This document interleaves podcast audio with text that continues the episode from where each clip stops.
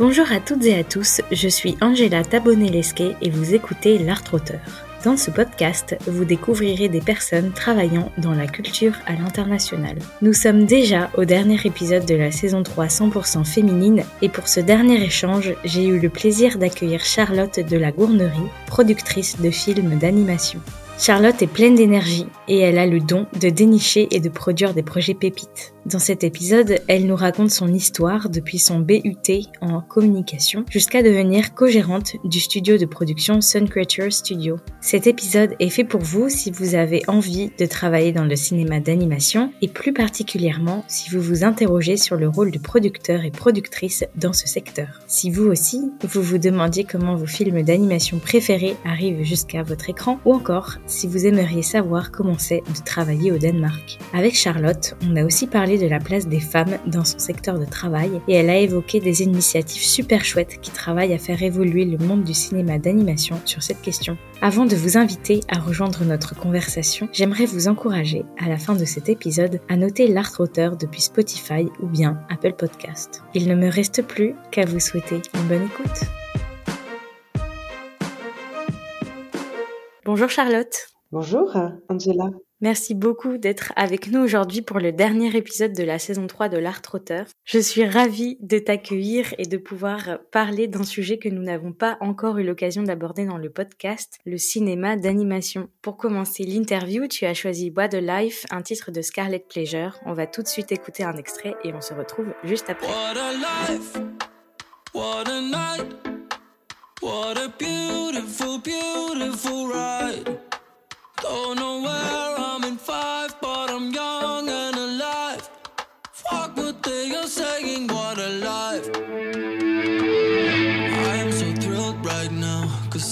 Pourquoi tu as choisi ce titre? Est-ce qu'il dit quelque chose de toi en particulier? Euh, je pense qu'il correspond plutôt à un moment de ma vie. C'est un groupe danois. Donc moi, j'ai vécu 7-8 euh, ans au Danemark. Là, je suis en train de faire mon rapatriement en France depuis euh, un an à peu près. C'est un, une musique qui a été utilisée dans le film Another Round et je crois que c'est traduit par Druck en français, qui est un film de Thomas Winterberg, qui est un film danois. Et, et on a une équipe en commun, notamment notre Janus, qui est le monteur sur ce film-là, et aussi le monteur sur sur Flea, des, films que j'ai produits. Et c'est une musique que j'ai beaucoup écoutée avec mes amis. j'ai fait Covid euh, au Danemark, à Copenhague, où on n'était pas limité euh, pour sortir, mais on devait limiter le groupe de gens qu'on voyait. Et du coup, euh, on se retrouvait avec nos, copines dans les appartements et j'ai beaucoup dansé sur cette musique. Et c'est un bon clin d'œil sur une musique qui, pour moi, me parle quand le film est sorti. Quand on a fini le film et une période un peu étrange, à la fois Covid, fermé, et en même temps un film que je sors après sept ans de travail dessus. Il y a quand même pas tellement de groupes danois qui, percent euh, en dehors de la Danemark. Eux l'ont fait et du coup voilà, c'est un peu, euh, c'est plus un moment de vie en fait qui me fait penser plus que quelque chose qui dit de moi, que ça dit de moi en fait.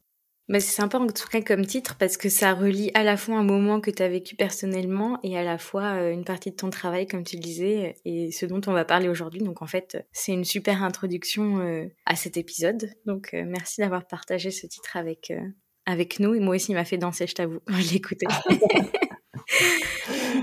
Et on va, avant de parler de ton parcours euh, professionnel, on va parler un petit peu plus de ton parcours euh, personnel, en tout cas éducatif. Après ton bac, tu entres à l'IUT de Lannion à Rennes 1 pour suivre un DUT, donc c'est ce qui s'appelle un BUT aujourd'hui, en communication des organisations. Tu pars ensuite plusieurs mois à Birmingham, en Angleterre, pour être assistante de professeur de français. Et en rentrant de l'Angleterre, tu retournes à Rennes 1 où tu suis une licence professionnelle en gestion de la production audiovisuelle, multimédia et événementielle. Pendant cette année-là, tu fais un stage dans une société de production vidéo en tant qu'assistante du manager de production. L'année d'après, tu entres à l'école des Gobelins où tu suis la licence professionnelle technique et activité de l'image et du son, spécialité gestion de la production audiovisuelle. Tu fais cette année de licence professionnelle en alternance dans le magazine d'Arte sur le court métrage Court Circuit. Suite à ton année d'alternance, tu restes au sein de ce magazine où tu suis en parallèle le programme d'animation Sans frontières. Tu as eu un parcours éducatif bien complet, Charlotte, et on peut constater qu'après ton expérience à l'étranger, tu te diriges plutôt vers les métiers de l'audiovisuel, contrairement à avant ton départ en Angleterre.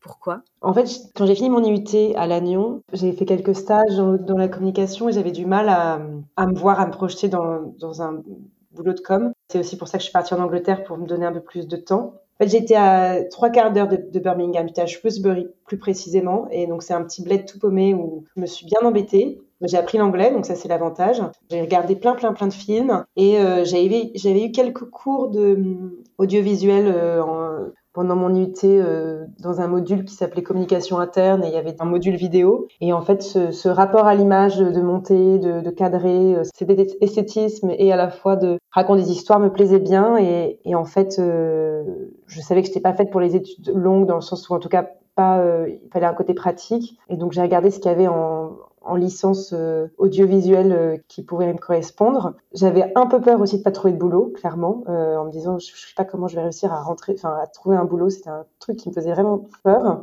Donc en me disant il faut, je vais prendre quelque chose de, professionnalisant parce que ça me mettra un j'espère un pied à l'étrier dans pour rentrer dans le monde du travail. Et en fait, après euh, l'Angleterre, j'ai postulé au Gobelin, mais j'ai pas été prise hein, la première fois. J'ai fait l'entretien, mais mais j'ai pas été prise au, deuxième. Donc je, suis allée à, Rennes faire euh, licence pro euh, audiovisuel. Et là, j'ai pris un stage dans la ville euh, de ma licence qui était Rennes. J'avais pas d'argent pour aller vivre dans une autre ville. Enfin, c'était et, et c'est là où j'ai découvert l'animation en fait, que je n'avais pas du tout pensé ce médium-là en particulier. Mais en fait, euh, j'ai trouvé que le travail d'équipe que demande l'animation, c'est-à-dire que faut une grosse équipe pour faire un film parce qu'on produit presque en moyenne de 2, 2 à 5 secondes d'animation par jour à peu près, en fonction des techniques, des logiciels. C'est un travail qu'on ne fait pas tout seul. Euh, il y a aussi le fait qu'on n'ait pas d'acteurs euh, à l'écran, ce sont que des voix off, hein, des, voix, des doublages. Ce qui fait qu'il y a moins de, il y a un peu moins d'ego, un peu moins de, c'est beaucoup moins glamour. Bah, si on prend par exemple le festival d'Annecy et le festival de Cannes, c'est pas du tout la même euh, atmosphère. Et ça, ce côté un peu plus euh, humble, ouais, c'était quelque chose qui me plaisait beaucoup. Et puis je me suis dit aussi, en fait, il y a du boulot dans ce milieu-là parce que il y a qu'une école qui forme à ça, à la production euh, audiovisuelle, c'est les Gobelins. Et l'animation est une industrie en France. Le, la France est le troisième exportateur mondial d'animation. Le Japon, les États-Unis et la France. Enfin, plutôt les États-Unis, le Japon et la France, dans cet ordre-là. Donc il y a, y, a, y, a, y a, du travail, euh, mais enfin pas, c'est très peu connu. Et ça, ça me rassurait aussi de me dire, bah, je vais aussi prendre une formation où je vais pouvoir euh, pouvoir être payée en fait. Enfin, et c'est la seule encore aujourd'hui école qui propose cette formation. Il n'y en a pas d'autres en France. Ouais, non, il n'y a pas d'autres en France, ouais. Donc en fait, ça a été un peu euh, le résultat de euh, ah je sais pas trop quel boulot faire, mais là ça a l'air de recruter et euh, cet esprit d'équipe en fait qui t'enthousiasmait beaucoup, qui t'a permis de diriger vers ce média. Il y a ça et puis aussi la découverte de processus de création et aussi euh, pour moi, je trouve ça assez incroyable en fait comment les, les, artistes qui font du concept de caractère design, de, de décor créent des personnages avec des looks complètement différents. Enfin, y a, y a l'imagination, elle est, elle est infinie en fait dans, dans l'animation. Et ça, ce, ce, processus de création, à quel point les, les, artistes qui dessinent pour créer le mouvement des personnages, la patience qui est nécessaire, les écoles d'animation, c'est cinq ans d'études hein, pour apprendre à dessiner à créer le mouvement et à respecter une direction artistique. Et moi, ça, je suis fascinée par, par, les, les, gens qui, qui, qui, sont capables de, de travailler là-dedans et de créer. Et, et en fait, euh, je pense qu'il y, a eu aussi eu une autre chose, j'ai une ma, ma sœur, j'ai une sœur, j'ai trois frères et une sœur. Ma sœur, elle a fait l'école des, des, beaux-arts de Paris, de l'art plastique. Euh, c'est un peu plus euh, expérimental. J'avais été rendue visite à quelques-unes de ces, expositions et, en fait, je me rendais compte à quel point il y avait énormément d'artistes qui avaient du talent, mais qui n'étaient pas en capacité de, de, de mettre en avant leur projet, parce que c'est pas forcément un artiste. Peut avoir des difficultés de parler de soi et n'a pas forcément les outils. Et donc c'est là où, où mon, mon, background en communication aussi euh, fait sens parce que ce qui m'intéressait aussi, c'est comment me servir avec mes compétences de d'avoir une facilité pour discuter, pour parler, d'être sociable, de d'avoir euh, de mettre en place un réseau et, et, de mener des projets à bien, de d'être de gérer des projets, mettre ça au service d'un projet artistique et d'utiliser ces compétences que j'ai pour des artistes qui me font euh, qui me touchent en fait dans, dans, dans ce qu'ils veulent raconter, dans la manière dans laquelle ils veulent raconter. Et donc je pense que tout ça mixé ensemble, ça m'a fait que je me suis euh, dirigée vers la production après parce qu'en fait j'ai repostulé au Gobelin après mon stage euh, à Rennes euh, dans la société Vivement Lundi et cette fois-ci j'ai été prise c'est une formation en un an qui est en alternance et, on apprend plus la, le management d'animation, comment est-ce qu'on gère une, la production d'une série ou d'un long métrage, plus que d'être producteur en soi. Et en fait, je pense qu'être producteur, c'est plus quelque chose qui nous habite ou qui, enfin, qui nous habite. C'est une volonté euh, personnelle de, vouloir produire des. Tous mes, collègues de, enfin tous les gens de ma, promo n'ont pas été producteurs ou productrices derrière. Il y en a quelques-uns, mais sur une promo de 20, on est peut-être, on est peut-être quatre être après euh, avoir euh, des velléités de, de, de producteur ou productrice. Oui, c'est aussi la sensibilité personnelle et tes intérêts qui vont faire que tu vas te diriger vers ce métier, mais c'est pas de facto la formation euh, que tu as fait au Gobelin, quoi. Non, non, non, c'est ce qu'on en fait en fait, vraiment. Et j'ai l'impression qu'il y a quand même deux choses qui se rejoignent, qui font que tu as choisi ce parcours. Il y a ce que tu dis sur le fait que tu avais envie d'organiser, de mettre en avant des artistes, donc ce qui se retrouve bien dans ton métier actuel, mais aussi, tu l'as dit à plusieurs reprises, le fait qu'il n'y avait pas forcément de débouchés, pas forcément de boulot. Et tu penses que cette crainte de pas trouver de boulot dans ce qui t'intéressait, c'était dû à quoi? Est-ce que c'était dû à une méconnaissance du secteur, à peut-être euh, une orientation qui n'était pas très claire? Euh, Tu penses que ça vient d'où ça? Ah bah, je pense que c'est euh, effectivement quand tu travailles dans l'artistique, on va pas te dire tu vas gagner, tu vas trouver un boulot quoi. Je pense qu'il y a ça. Et je pense qu'après, c'est d'angoisse, enfin, type d'éducation, quoi. À 18 ans, il faut que tu payes, enfin, tu veux pas dépendre de tes parents. Et il y a 10 ans, un peu, plus de 10 ans, j'ai vraiment du mal à me projeter dans comment je vais réussir à travailler euh, dans le monde du travail, quoi, en termes de ça, ça, ça me faisait, euh, ça, ça me faisait flipper. En fait, je me dis, je mm. sais pas comment je vais réussir à, à faire, euh, à gagner ma vie, quoi. Mais c'est quelque chose qui ressurgit souvent en fait chez les étudiants. Je trouve c'est aussi pour ça que que j'ai créé ce podcast parce que je trouve que à cet âge-là, on voit pas comment se projeter et parfois dans notre entourage, on n'a pas non plus de modèle. En présentant ton parcours éducatif, j'ai parlé du programme d'animation sans frontières. Est-ce que tu peux nous dire ce que c'est ce programme? Alors c'est un programme européen, qui est un programme super, qui est euh, fait en partenariat avec quatre écoles. Donc l'école des Gobelins à Paris, l'école de Momé, qui est une école de Budapest, qui est l'école d'art de Budapest en Hongrie, la Film Academy en Allemagne, l'école de cinéma, et euh, l'Animation Workshop, qui est euh, l'école d'animation du Danemark. Et en fait, ce sont ces quatre écoles qui reçoivent à leur tour, on était à peu près 15 personnes, deux semaines dans chaque école respective, des jeunes sortant d'études, réalisateurs d'animation ou des profils producteurs d'animation. J'ai fait partie d'une promo, j'ai été sélectionnée et qui m'a permis de, de, de développer. Euh, en fait, on apprend à comment développer un projet, comment le pitcher euh, après à des chaînes de télé ou à des producteurs. Ça m'a permis d'avoir un éventail euh, sur les projets des projets européens, des financements européens, des talents européens de ma génération. Et ça permet de vraiment de pouvoir poser toutes les questions qu'on souhaite. Euh, on a des intervenants euh, qui sont des, gens du, milieu professionnel qui, travaillent, de distributeurs, de réalisateurs, de producteurs. Ça, c'était une expérience incroyable. Et c'est là où j'ai en fait j'ai rencontré euh, notamment deux de mes, mes partenaires de société qui sont devenus après partenaires de société pendant ce, cette formation-là. Et en fait, après cette formation-là, j'ai voulu continuer à développer un projet avec euh, Miguel, un des réalisateurs que j'avais euh, danois que j'avais rencontré lors de cette formation. Et donc c'est ce que j'ai fait. J'ai arrêté mon, travail euh, en tant d'assistante de production à, pour le magazine Court Circuit et je suis partie au Danemark. J'ai demandé si je pouvais faire une résidence de productrice. Ils ont accepté. Donc, ce qui me permettait de ne pas payer de loyer, de pouvoir continuer à travailler sur le projet que co-réalisait Miguel et de monter la structure avec lui et d'autres personnes de Sun Creature à Viborg. Et je suis restée 7-8 ans au Danemark. On va pouvoir justement développer ce côté-là euh, juste après. Mais je me demandais, ce programme-là, euh, comment t'es sélectionné si jamais il y a des personnes qui nous écoutent qui voudraient euh, vivre la même expérience que toi? Comment ça se passe la sélection? C'est un CV, une lettre de motivation. Et aujourd'hui, ils prennent, ils sont un peu plus ouverts sur les sur les profils. Ils prennent notamment des, je crois, des, des scénaristes, des directeurs techniques. Ils ont ouvert aussi à pas que des réalisateurs, réalisatrices et, producteurs, productrices. Ok, bah écoute, je mettrai directement le lien euh, vers le site en commentaire euh, d'épisode. Super.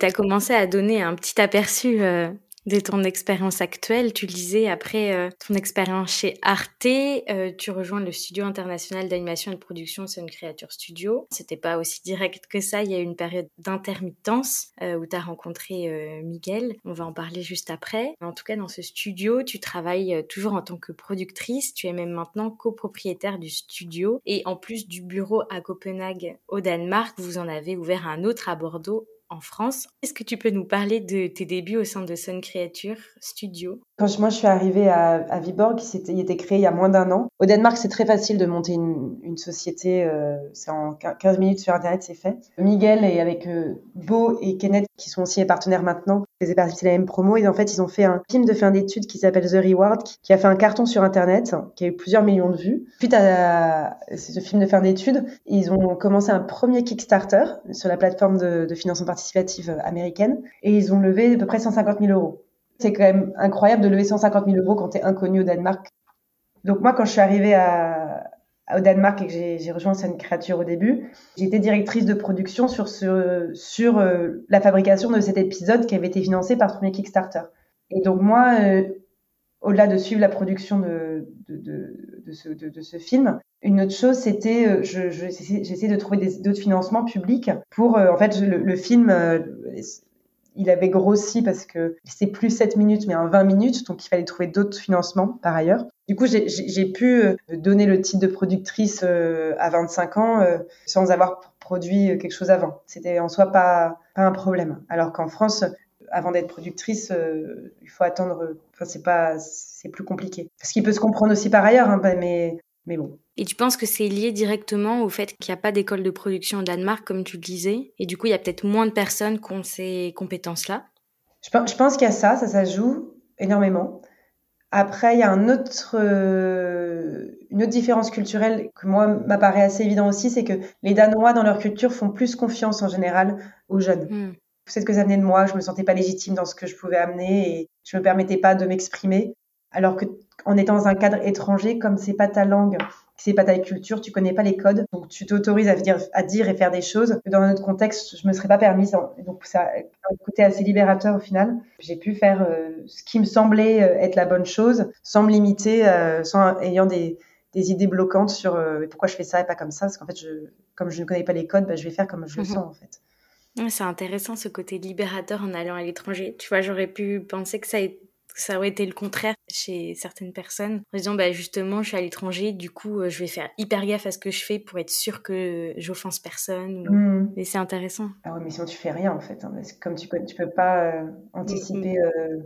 non carrément c'est intéressant et donc du coup toi tu es sur euh, la production de ce court métrage qui dure finalement 20 minutes. Et ensuite, je suppose que tes missions, elles ont dû évoluer entre 2015 et maintenant. Tes missions quotidiennes actuelles, elles consistent en quoi? Si tu devais peut-être faire une journée type, ou peut-être qu'il n'y a pas de journée type?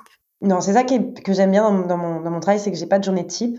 Mes journées dépendent aussi en, fonction de, de, là où sont mes les différents projets sur lesquels je travaille. Là, actuellement, je suis en train de développer deux courts-métrages. Donc, je travaille sur des demandes de subventions pour le CNC. Je dialogue avec euh, un réal et une réalisatrice, deux projets différents. On travaille pas beaucoup, avec Netflix, donc on va les recevoir dans pas longtemps dans nos bureaux à Bordeaux. Donc, je discute de, voilà, comment vont se passer, euh, qu'est-ce qu'on va présenter, comment on va présenter la structure. Je fais partie aussi d'une commission CNC. Euh, je travaille avec mon équipe de production, la directrice de production et chargée de production. Ouais, tous les jours, il y a un suivi de on en est où, qu'est-ce qui a été validé, qu'est-ce qui n'a pas été validé, comment est-ce qu'on avance? Ok, on n'a pas avancé de manière aussi rapide qu'on aurait voulu. Comment ça se fait? Qu'est-ce qu'on peut faire? C'est assez pas mal de problème solving, de, de, de résoudre des, des, des, problèmes, trouver des solutions. Si mes équipes ont des problèmes, c'est moi qui, qui viens voir. C'est un peu différent tous les jours. Un pied dans la veille, dans l'externe, pour essayer de trouver des nouveaux projets, et un pas dans l'interne pour euh, justement revient ce travail d'équipe pour développer ces projets, rencontrer euh, des partenaires, écrire des subventions. Ouais.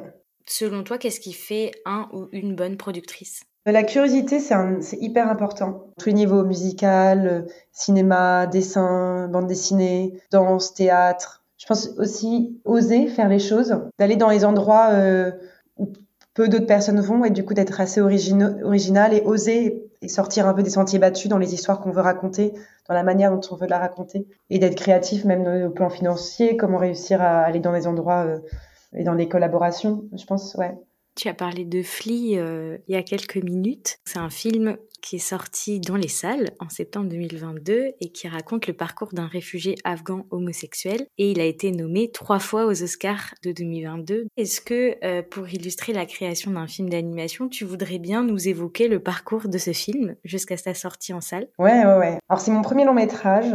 Ça a commencé en 2014 j'ai rencontré le réalisateur Jonas Poer Rasmussen, qui est un, qui est un réalisateur danois. Il cherchait à collaborer avec une équipe euh, d'animation, parce que lui, il n'avait jamais fait d'animation, et il cherchait euh, une équipe pour euh, pouvoir créer le langage visuel de son film. C'est toujours été un rêve de pouvoir faire du documentaire animé, ou en tout cas d'amener des sujets sociétaux et politiques qui me tiennent à cœur et pouvoir le raconter en, en images. Parce que j'ai toujours été convaincue depuis toujours, et c'est aussi pour ça que je fais ce métier-là, qu'en fait on peut on touche les gens de la meilleure manière par la sensibilité et en racontant des histoires. Et je pense que là, aujourd'hui, il y a des flux d'informations, euh, d'ailleurs assez négatives. Euh, quand on allume la radio, les journaux, c'était quand même compliqué. Et donc, c'est difficile d'être touché parce qu'en fait, on se protège, c'est ce qui est normal, hein, parce que c'est pas, on n'est pas euh, armé pour affronter euh, toutes ces difficultés-là. Mais, bon, le, problème de ça, c'est qu'on est, c'est aussi qu'on est, insensible. Et je pense que, l'animation, par euh, le fait d'amener une espèce de calque ou de, de, un peu de distance avec le dessin et le film, la manière dont on raconte les histoires de la poésie, permet de toucher de manière différente et de mobiliser de manière différente. Et donc, euh, quand Jonas me parlait de, son film, moi, j'ai dit ouais, tout de suite, euh, il faut absolument qu'on travaille dessus et qu'on et qu'on l'aide euh, à créer cet univers visuel pour raconter un peu l'histoire, c'est que Jonas, il voulait raconter l'histoire que lui a confié son meilleur ami. Il s'appelle Amine, qui, qui, avait 36 ans à peu près à l'époque. Et en fait, Amine, il n'avait jamais raconté à personne comment est-ce qu'il arrivait au Danemark, parce qu'en fait, euh, il avait trop peur des conséquences. Jonas euh, le connaît depuis, euh, depuis l'âge de 14 ans et lui avait lui demandé à plusieurs reprises est-ce que je peux faire un film sur ton histoire? Et, et Amine lui dit bah non je suis pas enfin je suis pas prêt ou mais un jour je serai prêt et, et, et Jonas lui demande si on le fait en animation, est-ce que tu serais d'accord? Ça, ça l'a convaincu de, de, de, pouvoir raconter son histoire et de, et de, faire le film. On a mis à peu près cinq ans à le financer. J'ai tra travaillé avec euh, une des meilleures euh, sociétés de documentaires euh, au Danemark qui s'appelle Final Cut for Real. On a mis cinq ans à financer le film parce que c'est pas un c'est pas un pitch hyper sexy. Hein. C'est pas facile de convaincre les gens, mais mais, mais Arte nous a suivis euh, de manière incroyable c'était le premier financier à nous suivre. Donc on a mis cinq ans pour le financer, deux ans pour le fabriquer. Et euh, quand on le finit, on finit le son et là le, le Covid ferme, enfin l'Europe ferme ses portes à cause du Covid quoi. Et c'est la première année où Cannes a eu une année blanche, où il y a eu une sélection à Cannes. Donc Flea a été sélectionné à Cannes, mais il n'y a, pas eu de cérémonie, il n'y a pas eu de, de prix. Et à, à ce moment-là, on savait qu'il avait été pris aussi en section à Sundance, qui est un meilleur euh, festival de documentaires au monde. Donc on s'est dit, bon, et c'est qui se passe en février. On s'est dit bon bah il va pas aller à Cannes, mais euh, en février le Covid sera passé à ce moment-là, donc on pourra célébrer ça euh, à Sundance. Et puis euh, en février, bah, on est toujours sous le Covid, donc le, festival se fait en ligne. On gagne le Grand Prix du documentaire à Sundance, qui est le prix des plus prestigieux, et on arrive à avoir suite à ça le distributeur Néon, qui est un des plus grands distributeurs de, de films aux États-Unis, qui achète le film. On gagne le Grand Prix Cristal à Annecy. Et puis après, on a euh, l'annonce, euh, enfin après, je raccourcis un peu les ellipses, mais on a eu l'annonce qui est euh, historique de trois nominations aux Oscars, meilleur film étranger, meilleur film d'animation, meilleur film documentaire. Et c'est la première fois qu'un film a cette configuration, c'est-à-dire d'être sélectionné dans trois catégories, dans ces trois catégories. Et donc du coup, j'ai passé un mois aux États-Unis faire la campagne des Oscars en mars 2022. En septembre 2022, il, est, il, sort au cinéma dans les salles en France. C'est assez incroyable le, le temps entre le début qui était 2015, c'est assez large quoi. Dans ce travail d'équipe, j'ai l'impression que le fait que votre studio, il ait une dimension européenne, ça doit être super riche. Moi, ce que j'aime bien, c'est la culture danoise dans le travail. La hiérarchie est très plate. Ça, c'est ce qui me plaît et je pense que ce qui a permis d'évoluer aussi au Danemark, euh, m'épanouir dans le travail au Danemark. Je trouve qu'en France, on est très sur euh, à se comparer les égaux et bon, il y a de l'ego aussi, mais, mais je trouve que c'est moins, c'est moindre et c'est plus euh, et c'est moi j'aime beaucoup ce travail euh, collaboratif au Danemark qui, vient euh, de la culture. À l'école par exemple ils n'ont pas de notes. Après euh, la manière dont on fabrique un film d'animation elle est un peu partout pareil hein, pour être honnête c'est enfin qui me plaît il y a beaucoup un respect sur le la vie personnelle est très important au Danemark. En France il y, avait il y a peut-être moins maintenant mais culture du présentéisme de choses comme ça. Au Danemark pas du tout Je sais pas si tu te souviens, mais lorsqu'on a échangé toutes les deux pour la première fois, je t'ai dit que j'aurais été ravie de t'accueillir dans le podcast parce que je voulais parler du cinéma d'animation. Cette saison est 100% féminine et je galérais à trouver des femmes, d'autant plus des femmes productrices. Et tu m'as parlé aussi d'initiatives comme Women in Animation et les femmes animent. En quoi, selon toi, ce sont des initiatives qui permettent de donner de la visibilité et des opportunités justement aux femmes dans le secteur de l'animation? Il y a un sujet. On n'est pas sur du 50-50 et il y a du travail à faire et je pense que ça doit passer par des associations et par un travail d'éducation. Il faut qu'il y ait des, corps associatifs euh, et institutionnels qui s'emparent de la question. Et le CNC le fait très bien. Là, je viens de suivre une formation qui est obligatoire pour tous les gérants de structures de production sur les violences sexuelles au travail, par exemple et qu'elle est obligatoire si, si, tu veux toucher une subvention du CNC. Et, tu vois, là, moi, j'ai une brochure des, des femmes s'animent euh, que j'ai mis en, en avant euh, là dans les bureaux parce que une chose assez juste que disait la l'intervenante euh, lors de la formation au CNC, c'est s'il y, y, a des, comportements qui sont qui sont mal placés, le fait qu'il y ait la prévention, ça, ça, ça, les, ça les arrête à, à 50 à 80% D'avoir un discours d'entreprise euh, qui est éveillé sur ce sujet-là.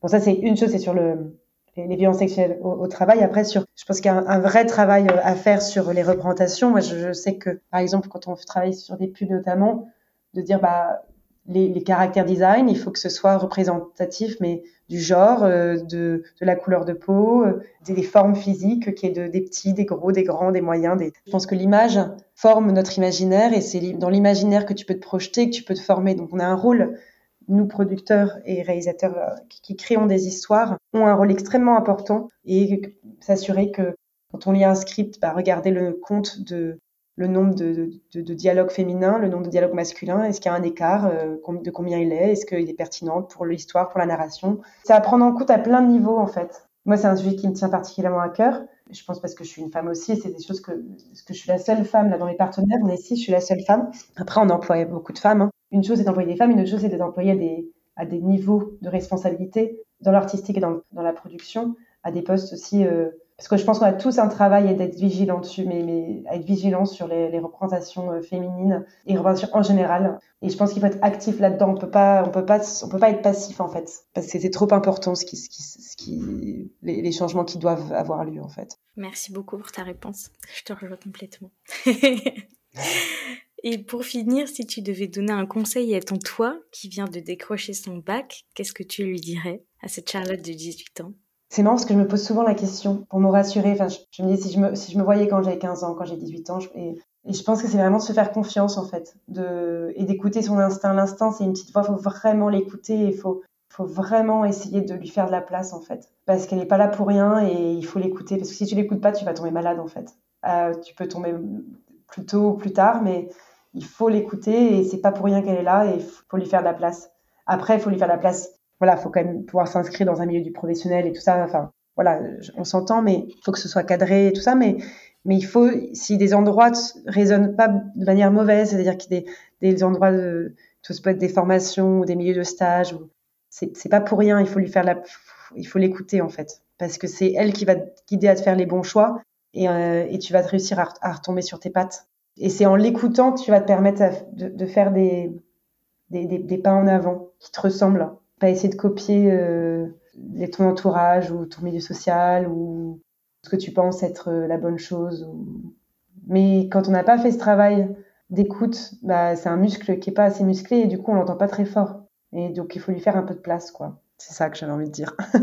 Merci beaucoup d'avoir été avec nous aujourd'hui, Charlotte. Merci à toi, Angela.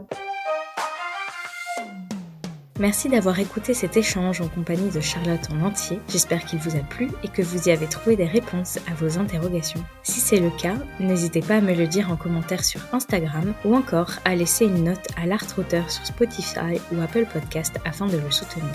N'oubliez pas non plus de vous abonner à ma newsletter sur Ocha ou sur la plateforme sur laquelle vous êtes en train d'écouter afin d'être informé de la sortie de la nouvelle saison. C'était vraiment important pour moi de vous présenter une saison 100% féminine et si vous vous demandez pourquoi j'ai fait ce choix, n'hésitez pas à aller écouter l'épisode d'annonce de la saison. J'ai été ultra contente de vous présenter le portrait de ces 10 femmes incroyables que je remercie tout particulièrement d'avoir accepté de témoigner et de partager leur histoire avec nous tous toutes. Merci à vous également pour votre assiduité et vos retours positifs. Rendez-vous tout bientôt pour la nouvelle saison de l'Art Auteur. En attendant, prenez soin de vous.